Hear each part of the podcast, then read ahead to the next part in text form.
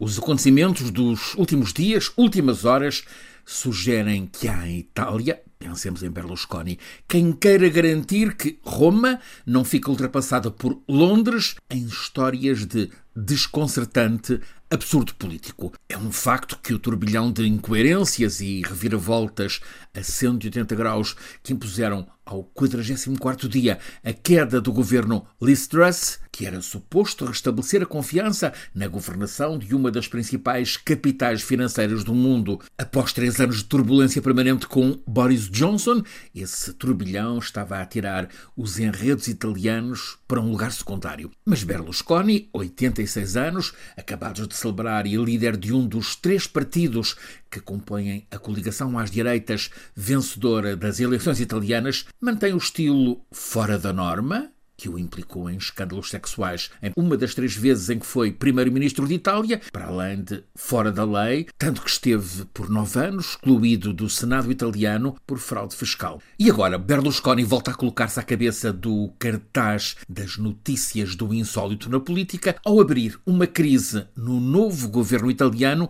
antes ainda desse novo governo ser anunciado. Berlusconi, líder da Força Itália, partido que integra o PPE, Direita Democrática Europeia, até tinha aparecido na recente campanha eleitoral como uma espécie de garante de valores pró-europeus e de compromissos minimamente democráticos, numa coligação que tem como parceiros dois partidos reconhecidos pelo alinhamento ultra à direita, os Fratelli d'Italia de Meloni e a Lega de Salvini. Nas eleições de 25 de setembro, os italianos tinham dado 26% e o primeiro lugar dos votos precisamente aos Fratelli de Itália de Meloni, com etiqueta pós-fascista, quanto aos parceiros.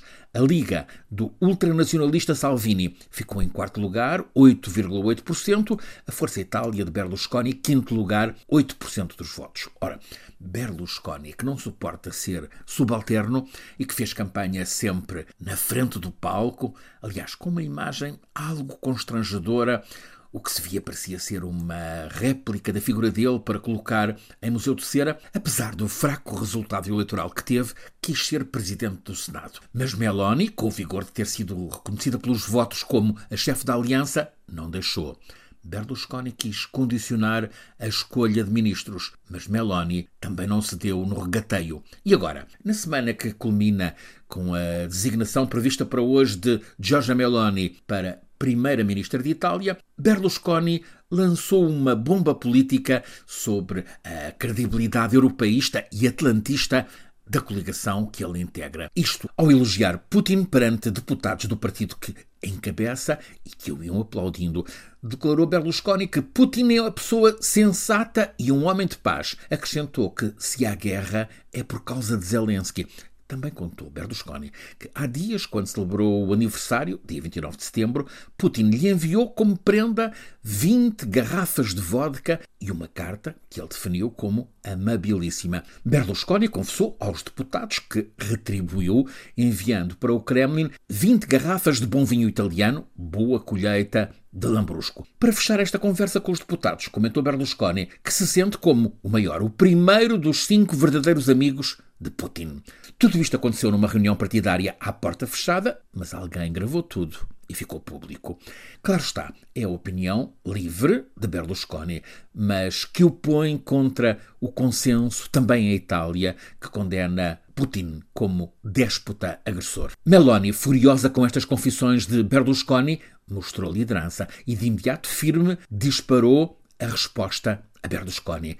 Numa coisa sempre fui e serei clara. Entendo guiar um governo com uma linha de política externa clara e inequívoca. A Itália é parte da Europa e da Aliança Atlântica.